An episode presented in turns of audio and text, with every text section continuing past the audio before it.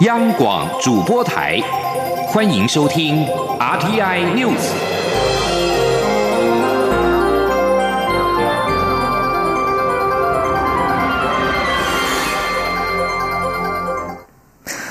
各位好，我是张旭华，欢迎收听这节央广主播台提供给您的 RTI News。针对路透社有关台湾和所罗门群岛外交关系可能生变的报道，外交部今天回应表示，台所两国近期互动正常。外交部长吴钊燮日前才和所国总理苏加瓦瑞会晤，而且前总理何瑞郎等国会议员也公开发表挺台声明。由此而言，目前所罗门群岛政坛的有我状态及力道仍然雄厚。记者王兆坤报道。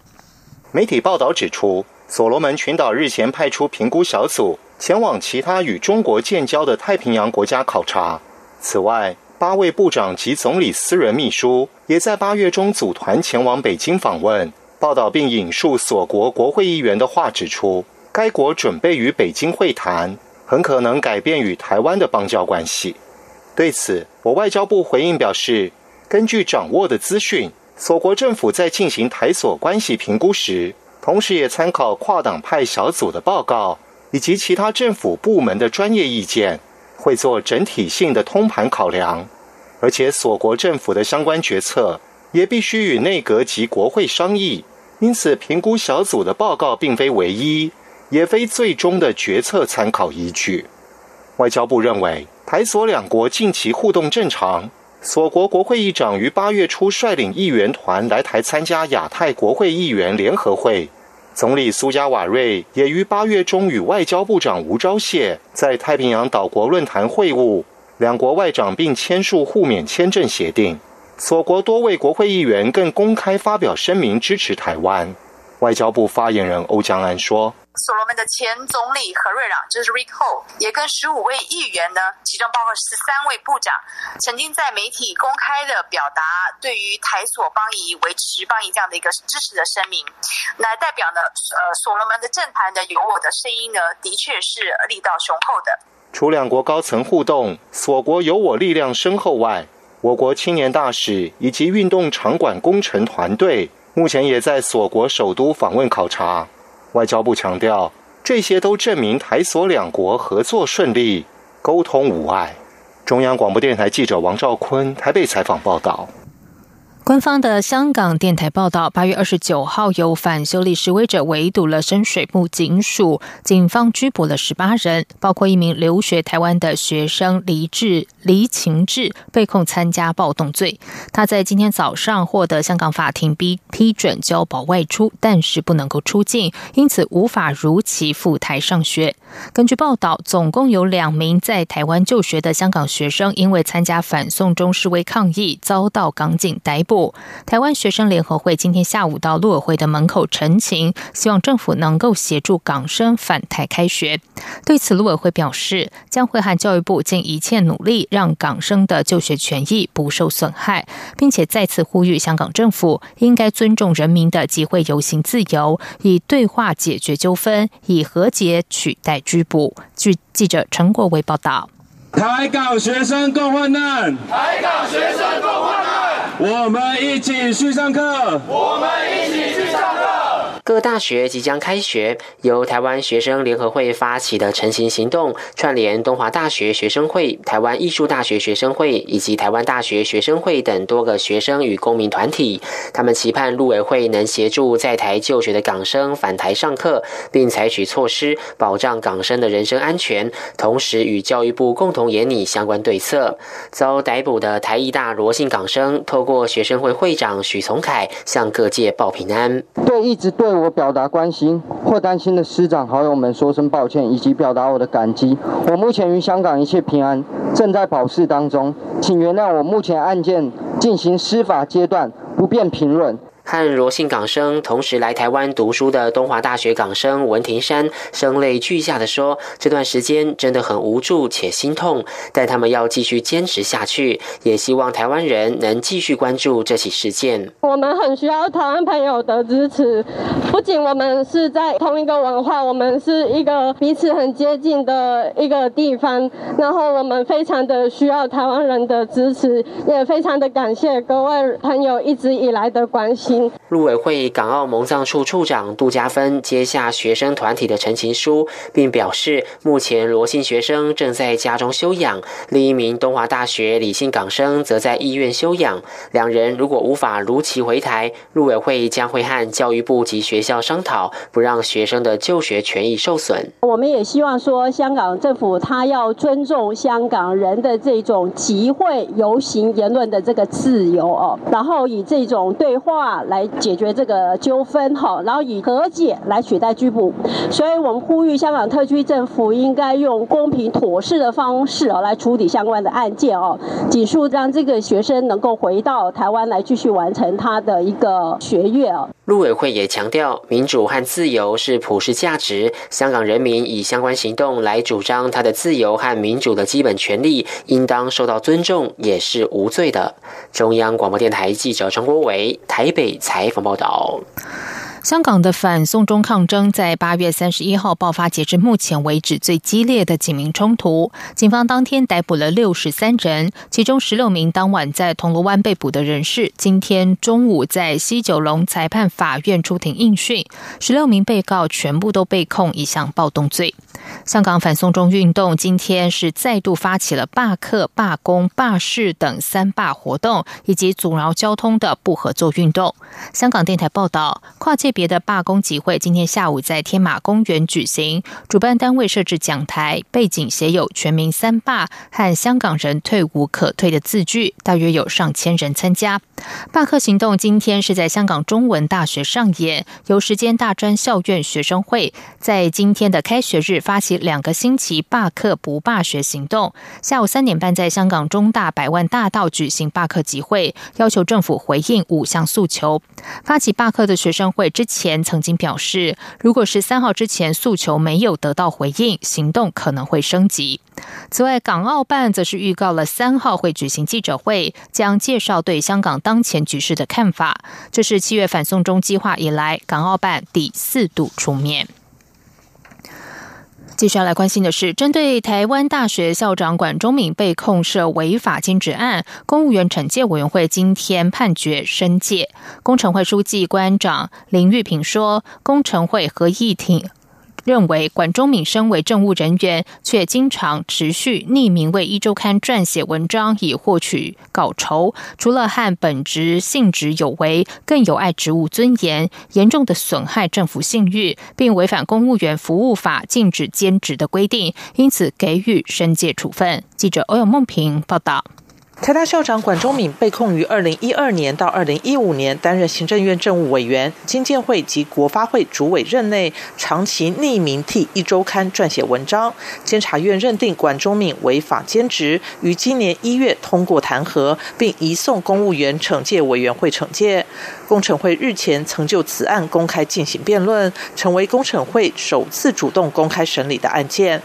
工程会二号就管中敏案作出申诫的判决。工程会书记官长林玉平表示，合议庭认为管中敏身为政务人员，却经常持续匿名为一周刊撰写文章，并刊登于该杂志上以获取稿酬，已经违反公务员服务法第十四条第一项的规定，因此给予惩戒。他说：“除于本职之性质有违，更有碍其职务尊严。”足以让民众有公务员不专心自身政务、公务纪律松散的不良观感，严重损害政府信誉，已经违反公务员服务法第十四条第一项禁止兼任业务之规定，所以有惩戒的必要。因此，本件合议庭判决管中明申诫之惩戒处分。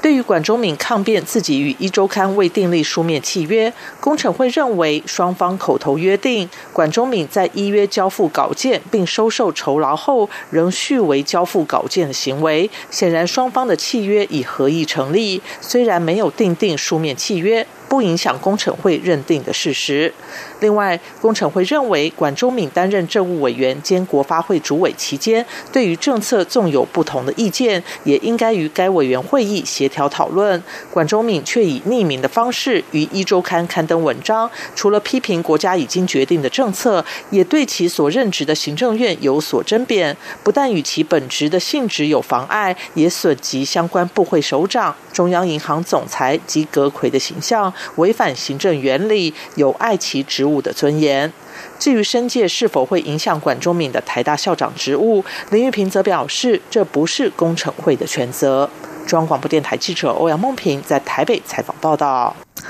对此，行政院发言人 Glasu Daka 今天回应表示，尊重工程会的判决。教育部表示。尊重工程会的判决结果，并且将会在接获惩戒判决书的正本之后，函转台大依法办理后续的执行事宜。而管中敏的律师团则是对此表达遗憾，认为对人民的言论自由保障不周到。律师团在看到判决全文之后，会再研议是否有再审的必要。记者欧阳梦平报道。台大校长管中敏被控在过去担任公职期间违法兼职，为周刊写社论，遭移送司法院公务员惩戒委员会。工程会日前辩论终结，并在二号下午判决申诫。管中敏由律师代表到庭聆听判决。律师陈信宏在宣判后接受媒体访问，对于这个结果表示遗憾。至于是否会采取后续的动作，律师团会再研议。他说。我想司法是作为我们人民权益保障的最后一道防线。那么很遗憾，今天呃工程会做出了这样子的一个判决，我们觉得这个对呃人民的言论自由的保障是不周到的。那我们还没有看到判决的全文，等我们看到了之后，我们会在呃律师团会在研议，看是不是还有其他的再审的必要。陈信宏表示，他们无法接受这个判决结果。如果管中敏对此有何感想，会再向外界说明。对于是否寻求行政救济等问题，律师团则不愿多做回应。中央广播电台记者欧阳梦平在台北采访报道。国立台湾大学校长管中敏在得知判决之后，随即在脸书上抒发心情，以陈子昂的诗“人生固有命，天道性无言，轻盈一香点，白璧碎成冤”，隐喻自己受冤屈，遭到深界的判决玷污，心情是白昼如黑夜。台大自主联盟则是发出声明指出，公务员投稿早已经是程序部函示，认为法律并没有禁止规定，而且为宪法保障言论自由的范围投。稿稿并非担任职务，毫无可能构成兼职。对于工程会做出申诫的判决，完全无法接受。在外电消息方面，伊朗外交部发言人莫沙维今天表示，如果欧洲国家不采取行动挽救二零一五年的伊朗核子协议，德黑兰当局将会采取更强硬的手段，进一步削减对这份核子协议的承诺。英德法美俄中于二零一五年与伊朗签署核子协议，伊朗同意限缩本身的核子活动，借此交换国际社会放宽制裁。不过，美国总统川普去年宣布退出协议，并恢复对伊朗的制裁措施之后，升高了美伊之间的紧张关系。虽然英德法三国表明愿意挽救核子协议，但伊朗一直没有感受到实质效果，不满他们未获得减轻来自美国的制裁力道。近来采取行动削减对核子协议的承诺，引来华府和欧洲伙伴的严正警告。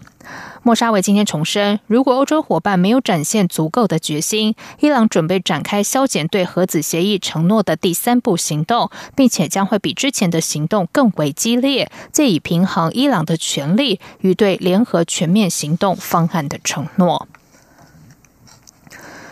美国和东南亚国家协会首次海上联合军演今天登场，将有八艘军舰、四架飞机和超过一千名人员参与演习。其中部分演习会进入军事热区南海。东协美国海上军事演习历时五天，从泰国梭涛一海军基地出发，在新加坡结束。这场演习是在美国近来提高此区参与，以及北京和东南亚国家因为南海问题紧张升高的背景下所举行的。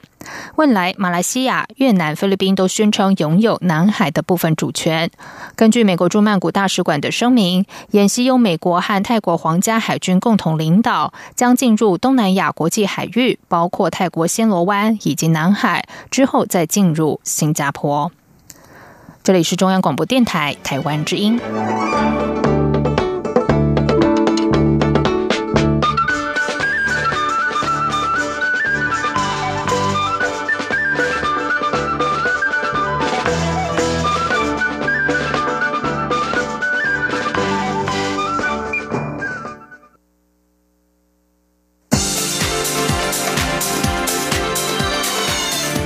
是中央广播电台台湾之音，欢迎继续收听新闻。时间是十九点十五分，欢迎继续收听新闻。立法院新会期正式展开，执政党力推完成中共代理人修法。国民党立委曾明宗认为，修法恐怕侵害言论和新闻自由，更让台商陷入危机，党团全力反对。民进党立委钟嘉宾则说，修法是让民众面对红色力量的渗透有所警觉，希望在野党共同支持修法。记者郑玲报道。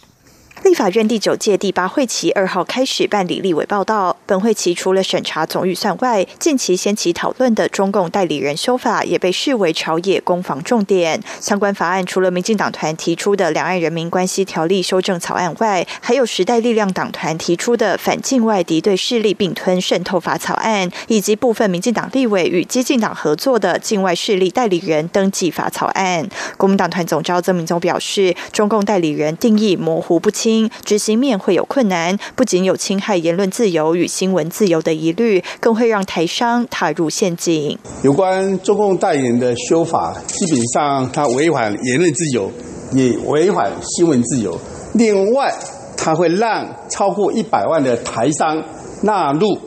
陷入刑事的陷阱。所以这个部分，国民党团全力反对。民进党立委钟嘉宾则说，修法目的不是要透过行政机关裁罚，而是要求这些被认为对国家安全有疑虑的组织，经过审查后必须揭露资讯，让社会大众有所警觉。当这些默默的透过你所不知道的力量在渗透台湾的、侵蚀台湾的民主的时候，我们透过登记的揭露，让民众对他们的影响有所警觉，自然的。民主国家，你的影响力在合法的范围内，不能够透过这种背后的有组织的意图来扩张的时候，我们的民主自由才能得到确保。民进党立委罗志正表示，中共代理人修法有急迫性，但每个版本都不同，相关法案应该并案审查，且要注意非法与合法分际要非常清楚明确，以免民众误触相关法律规范，反而限制人民相关的集会结社或言论自由。央广记者郑玲采访报道。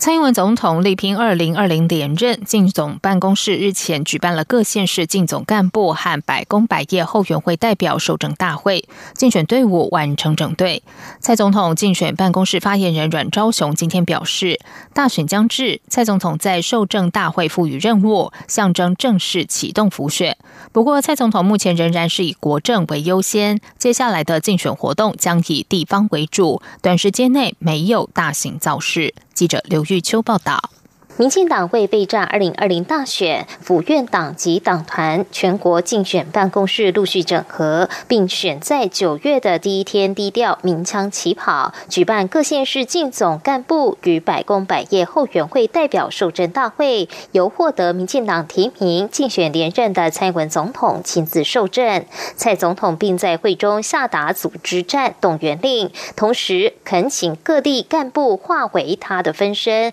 全力为二零。二零这一役打拼，不过有别以往的造势活动热闹滚滚，蔡总统竞选办公室这一次举办的各县市竞总干部与百工百业后援会代表受证大会低调会开放，避免外界误解执政团队大张旗鼓拼选举，仍以凭政绩作为主要竞选主轴。蔡总统竞选办公室发言人阮昭雄受访时表示，受证大会由蔡总统赋予任务，意味着正。式启动浮选，但蔡总统目前仍会以国政为优先，短时间内近半没有规划大型造势活动，皆会以地方性的宣传活动为主。大家平常都很有默契了，也不用特别再聚在一起，像什么策立营啊什么的。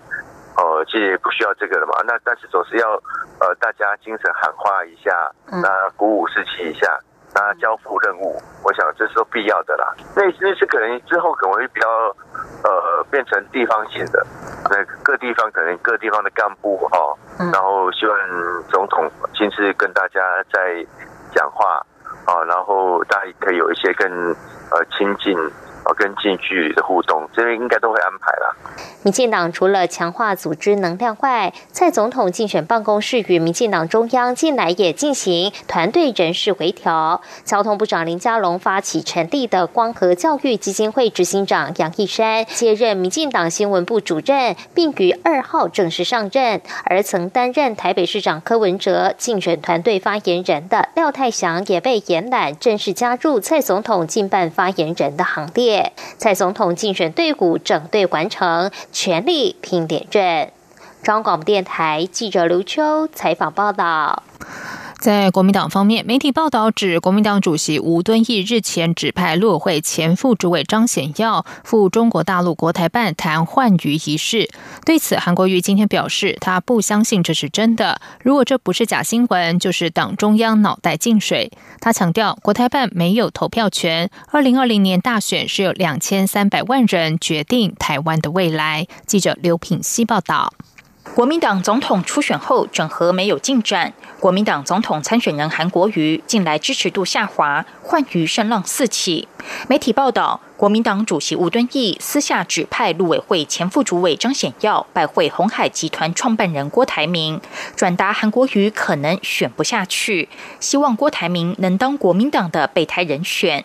报道也指，先前张显耀担任吴敦义的秘使，赴中国大陆见国台办主任刘介一时，也带了一份民调向对岸表达韩国瑜会选不下去的讯息。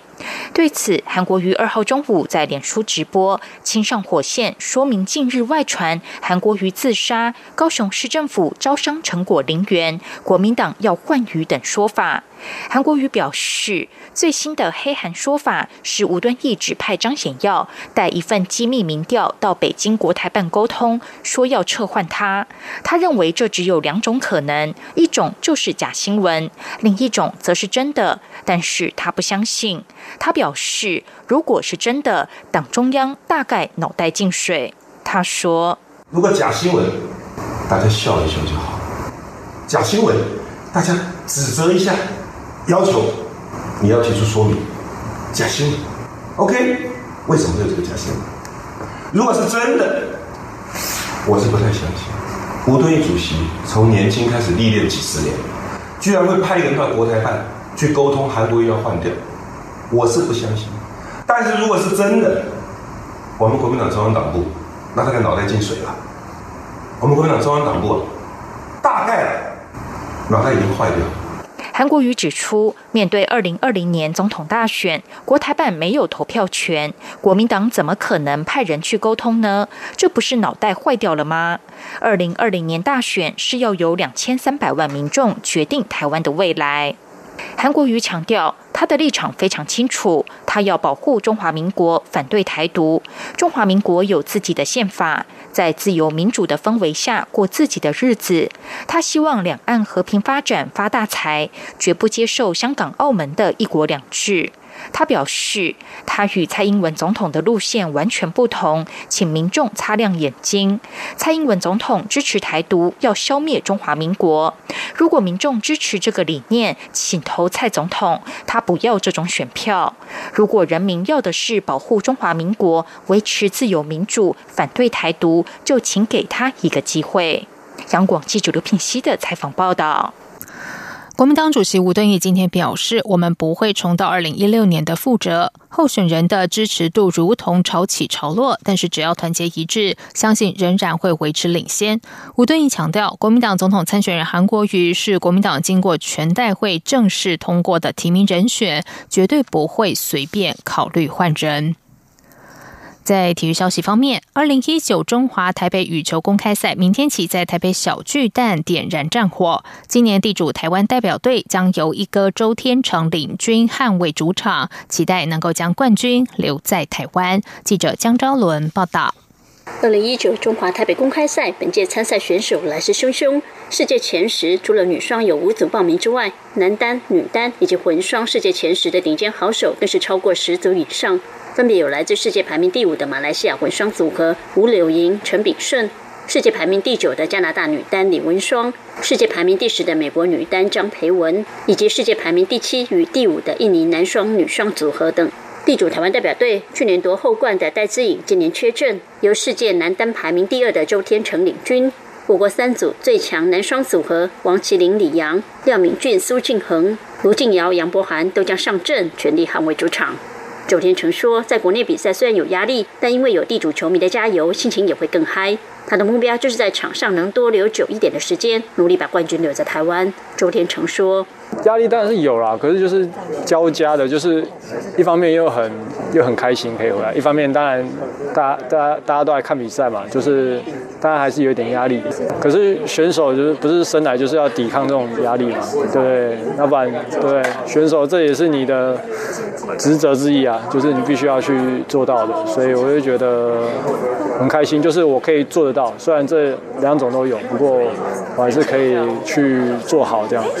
周天成透露，最近赛事较密集，只能以赛代训，同时确保身体健康。对于日前世锦赛没能打进前四强，周天成分析，不是因为体力不足，而是自己太过急躁，太想赢得胜利而乱了脚步。他说，毕竟还没到奥运，就当是获得宝贵的经验，作为自己进步的一个跳板，继续努力。中国电台记者张超伦台北采访报道。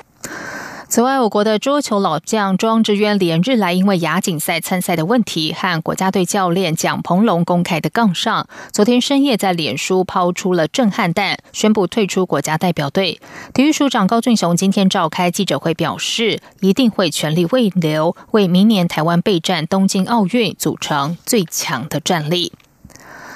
在网球方面，国际女子职业网球协会 WTA 今天宣布，台湾女将谢淑薇和她的捷克搭档史翠可娃成为本季第一组获得参加 WTA 年终总决赛的女双组合。今年的 WTA 年终赛将从十月二十七号到十一月三号在中国的深圳举行，总奖金达到创纪录的一千四百万美元。在女双部分，将会有八对组合参加。这将是谢淑薇第三次参加 WTA 的年终赛。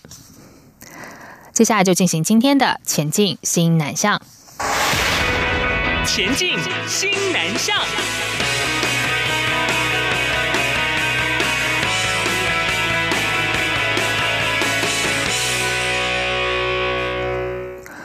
经济部投资业务处日前在吉隆坡举行了投资及揽财说明会，邀请马来西亚制造商联合会、台马经贸协会、马国留台联总、马国台商总会等团体代表出席，希望吸引企业赴台投资。经济部投资业务处副处长张远志表示，这次筹组投资揽财团访问马来西亚的目的，就是希望可以借此吸引台商还有华商赴台投资，并且善用。政府所提供的揽财服务，这次投资揽财团直接到马来西亚多媒体大学办理校园征才活动，并且拜访国立马来西亚大学、拉曼大学、马来西亚留台联总等马国重要单位，直接建立双方的揽财合作关系。驻马代表洪慧珠至此表示，新南向政策推动以来，台湾和马来西亚在各层面都进行了广泛的交流合作，台湾和马来西亚的双边关系也在贸易、投资、教。教育和观光等四大方面有亮丽的表现。他指出，台湾经济发展的成功因素之一就是培养优秀人才，其中也包含很多来自海外的学子，而马来西亚就是最明显的例子。外交部二零一九年国际青年大使交流计划泰国印度访问团日前在新德里举办了台湾之夜，吸引印度友人、外国使节还有国际友人，总共百余人与会，也是访问印度的国际青年大使台湾之夜首次在户外举办。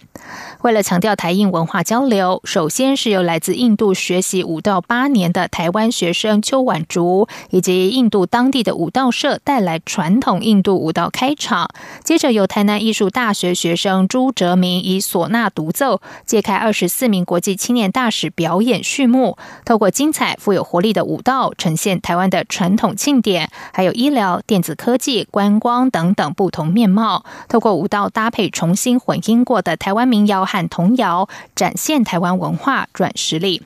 驻印度代表田中旺致辞时也提到台印关系，并强调台湾新两项政策和印度东进的相辅相成。同是，新两项政策不仅仅聚焦在贸易，也期盼能够透过旅游、文化、人与人的交流来增进两国的关系。以上新闻由张旭华编辑播报，这里是中央广播电台台湾之音。